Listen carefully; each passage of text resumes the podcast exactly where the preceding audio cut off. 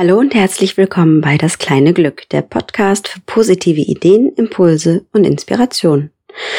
Ich bin Gina und als Deutschlands Glücksministerin berichte ich hier echt authentisch und mitten aus dem Leben über Geschichten und Gedanken rund um die Themen wie Glück, Zufriedenheit und Lebensgestaltung.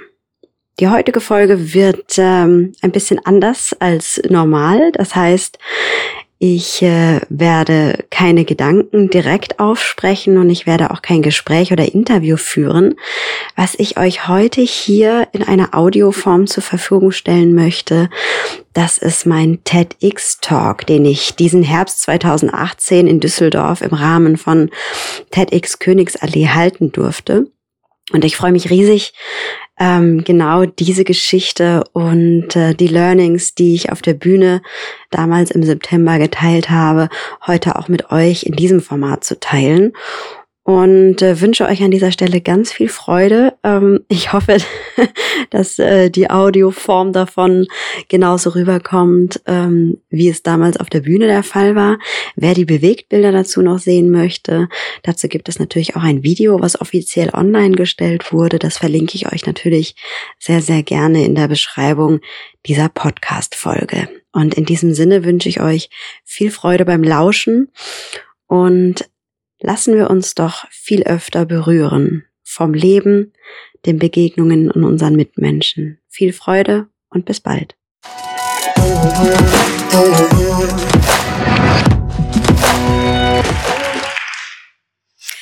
Wie fühlt es sich denn an, alt zu sein und auf sein Leben zurückzublicken? Das ist eine Frage, die habe ich mir vor einigen Jahren selbst ziemlich intensiv gestellt. Und das war eine sehr intensive Phase meines Lebens, ähm, in der ich vor einer großen Entscheidung stand. Wie soll es beruflich weitergehen? Kann ich mich wirklich trauen, ähm, ins kalte Wasser zu springen? Kann ich mich selbstständig machen? Schaffe ich das? Kann ich es bringen, mir meinen eigenen Beruf zu erfinden? Den der Glücksministerin? Macht man das so? Also mein ganzer Kopf, der war voller hätte und wenns und abers und was alles schiefgehen könnte. Und mein Papa war dann derjenige, der gesagt hat, Gina, stopp mal. Stell dir mal vor, du sitzt als alte Omi im Schaukelstuhl und guckst auf dein Leben zurück. Wie würde sich denn aus dieser Perspektive heraus diese Entscheidung treffen? Und dann musste ich innehalten und so ein bisschen schmunzeln hat mich natürlich auch emotional gestimmt und habe gesagt, ja, hat er recht. Wenn man sich dieses Bild mal vor Augen führt, dann entscheiden sich viele Dinge im Leben leichter manchmal von selbst. Ich meine, ihr könntet das Spiel ja mal mitmachen. Stellt euch mal vor, als alter Mensch hier sitzend und ihr zieht ein Resümee, lasst so ein paar Dinge Revue passieren. Und eure Enkel, die wuseln vielleicht um euch herum und fragen euch, neugierig irgendwelche Löcher in den Bauch? Wie war das denn damals? Warum hast du denn nicht? Seid ihr dann in Erklärungsnot? Gibt es dann irgendwelche Dinge, die ihr bereut, getan zu haben, aber auch nicht getan zu haben? Und ich meine, es gibt ja viele Fragen im Leben, ne? Soll ich die Reise machen oder nicht? Soll ich meine Gefühle äußern? Soll ich für meine Meinung einstehen? Soll ich in der Partnerschaft bleiben? Soll ich dieses äh, etwas außergewöhnliche Jobangebot annehmen oder nicht? Und mein Vater hat dann gesagt, Gina, du möchtest nicht irgendwann eines Tages hier sitzen und dich vor lauter Ärger mit deinem eigenen Gebiss in den Hintern beißen, weil du irgendwas nicht ausprobiert oder getan hast. Weil das sind letztendlich genau die Dinge, die wir hinterher bereuen. Und ich bin mir ziemlich sicher, dass jeder von uns kleine und große Träume hat, Wünsche und Visionen.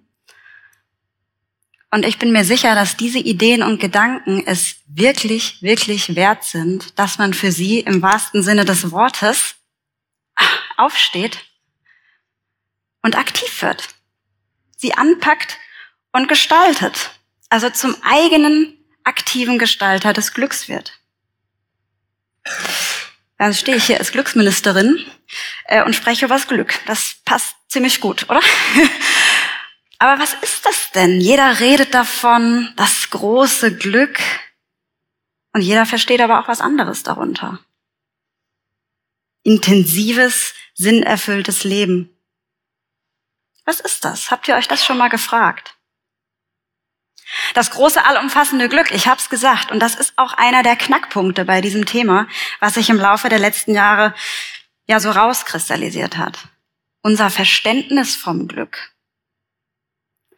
Es gibt da nämlich ähm, ja ein paar Problematiken, muss ich ganz ehrlich sagen. Wir machen das nämlich öfter größer, als es sein müsste. Wir neigen ja auch dazu, Dinge gerne zu zerdenken, planen, Perfektionismus an den Tag zu legen. Und das sind alles Sachen, die sind dem Glück nicht gerade zuträglich. Im Gegenteil. Und dazu kommt, dass wir das immer noch irgendwo in die Zukunft setzen. Das Glück, das wartet immer so irgendwo im Nebel am Horizont und ist gerade so nicht greifbar. Ein Beispiel dazu. Ich brauche unbedingt noch die nächste Gehaltsstufe, den nächsten Karriereschritt, damit ich genug Kohle habe, um mir mein tolles Eigenheim zu leisten, weil das macht man ja auch so. Ne?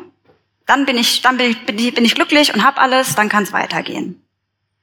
Dann fällt mir aber ein, ich brauche ja auch noch den Traumpartner, um die Familie zu gründen, um auf meine Rente zu warten, damit die Kinder wieder aus dem Haus sind, ich meine Ruhe habe und ich genug Zeit habe, um mich endlich um die Zufriedenheit zu kümmern. Und ihr merkt, das ist irgendwie ein Teufelskreis und ehrlich gesagt auch ein bisschen Bullshit, weil was dabei verloren geht, ist das Hier und Jetzt. Und das ist letztendlich alles, was zählt. Was wir also jeden Tag machen mit dem lieben Glück, ist Folgendes. Wir blasen es permanent mit Erwartungen auf. Das große, perfekte, allumfassende Glück. Dabei versperrt es uns die Sicht auf das Wesentliche, auf das, was wirklich zählt. Es platzt entweder vor unserer eigenen Nase oder es löst sich in Luft auf. Das passiert öfter, als man denkt. Und ich weiß, wir Menschen, wir sind einfach so gestrickt, dass wir es in unserer Komfortzone unfassbar gemütlich finden. Geht mir da nicht anders. Die Komfortzone ist was Großartiges. Das heißt, wir verharren und funktionieren in unseren alten Strukturen, in unseren Denkmustern, in unseren Glaubenssätzen. Wir rödeln und rattern den ganzen lieben langen Tag in unserem Hamsterrad und entweder kriegen wir dann irgendwann einen Drehwurm oder rennen gegen die Wand. Ja, das ist ja nicht Sinn der Sache.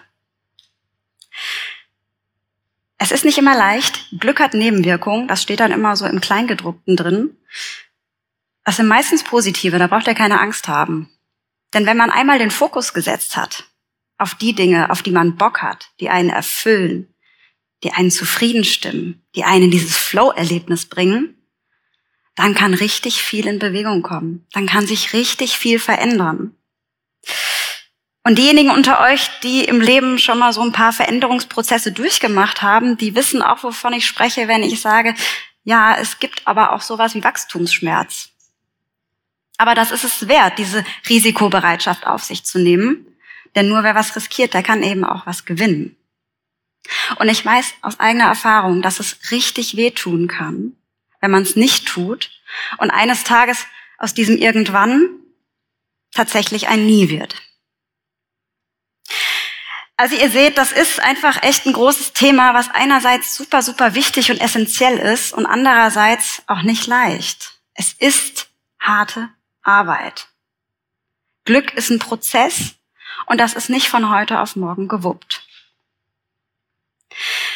Aber ich bin der festen Überzeugung, ach apropos, es gibt übrigens auch keine Garantie auf Erfolg. Ne? Es gibt auch keinen doppelten Boden.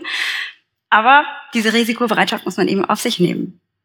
Ich bin der festen Überzeugung, wenn wir uns aber aufmachen auf diesen Weg, auf diese Reise und uns wappnen mit Offenheit, mit Neugierde, Authentizität, also Echtheit, dementsprechend natürlich auch verbunden mit Verletzlichkeit und einer dicken Portion Mut obendrauf, dann sind wir ziemlich gut aufgestellt, den ersten Schritt zu machen.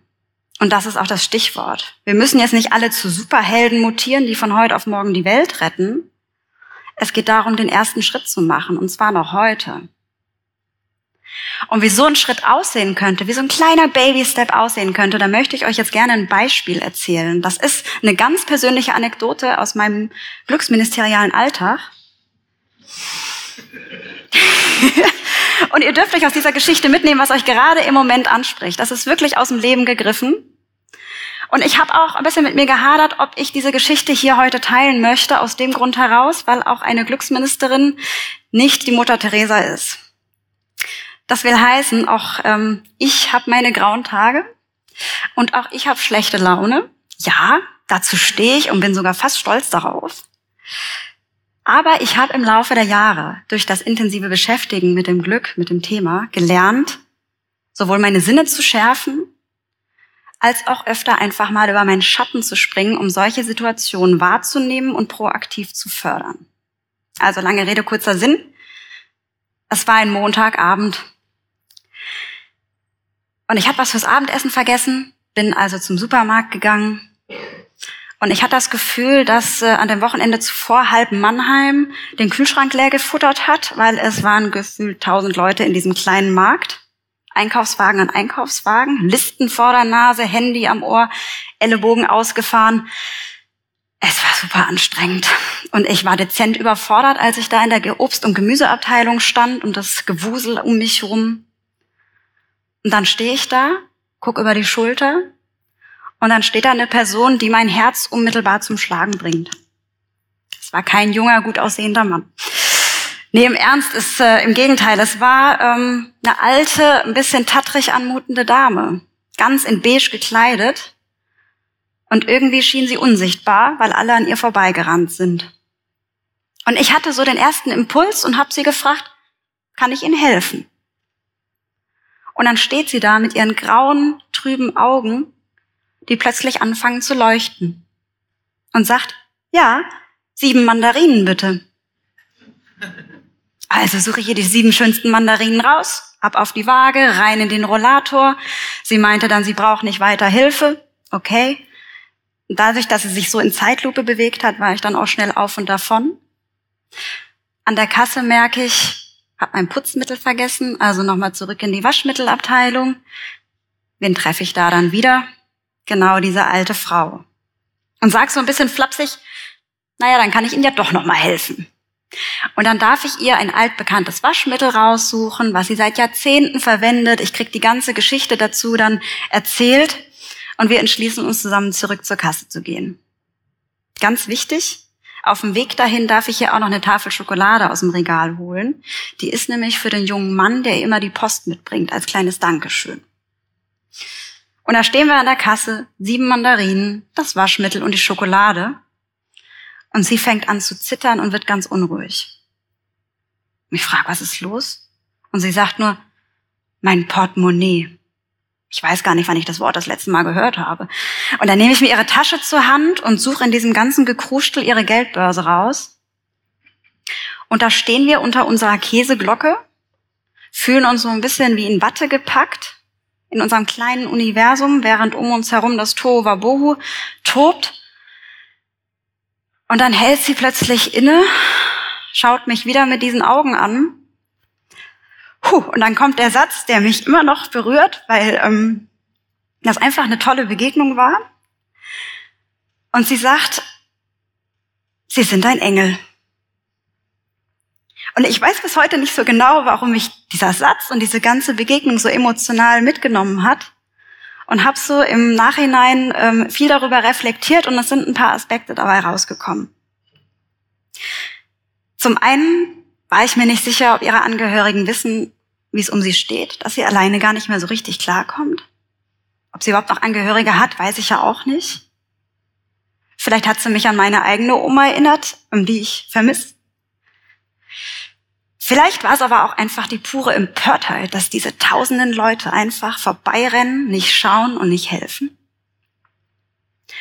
Oder es war ihre überraschte Dankbarkeit mir gegenüber. Und das ist vielleicht fast der traurigste Aspekt. Weil sollte es nicht das Normalste auf der Welt sein, und viele von euch werden denken, naja, ist ja selbstverständlich, dass man einer alten Frau im Supermarkt hilft. Finde ich auch. Es sollte eigentlich das Normalste auf der Welt sein, dass wir mal stehen bleiben, dass wir mal innehalten, dass wir uns gegenseitig wahrnehmen, uns vielleicht sogar trauen, mal Augenkontakt zu haben und uns helfen. Ihre überraschte Dankbarkeit hat mich da ein bisschen ans Zweifeln gebracht. Dann habe ich mich verabschiedet, bin nach Hause und das hat mich natürlich nicht losgelassen.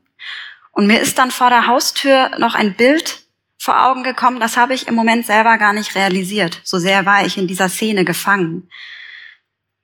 Neben uns an der Kasse stand ein kleines Mädchen. Keine Ahnung, die war vielleicht sieben, acht Jahre alt. Und die hat uns zwei beobachtet. Und ich bin mir sicher, dass dieses Mädchen kapiert hat, dass diese alte Dame und ich uns nicht kennen und ich ihr trotzdem helfe.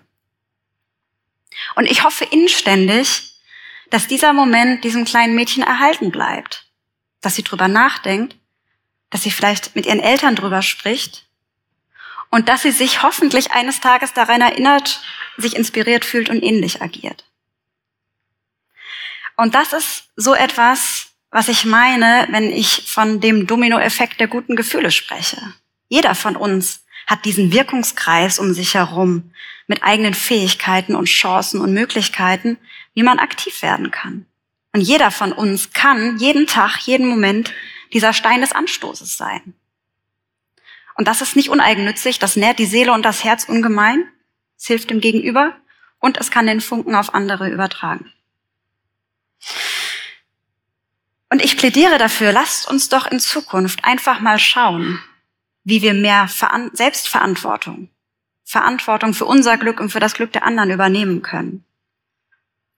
Da gehört natürlich in so einem Fall eine Portion Empathie dazu. Und wenn ihr Bock darauf habt, mehr Farbe und Freude und Lebendigkeit in euren Alltag zu integrieren, dann legt los. Und da gibt es so ein schönes Motto, was das nochmal so schön verbildlicht. Passt auf.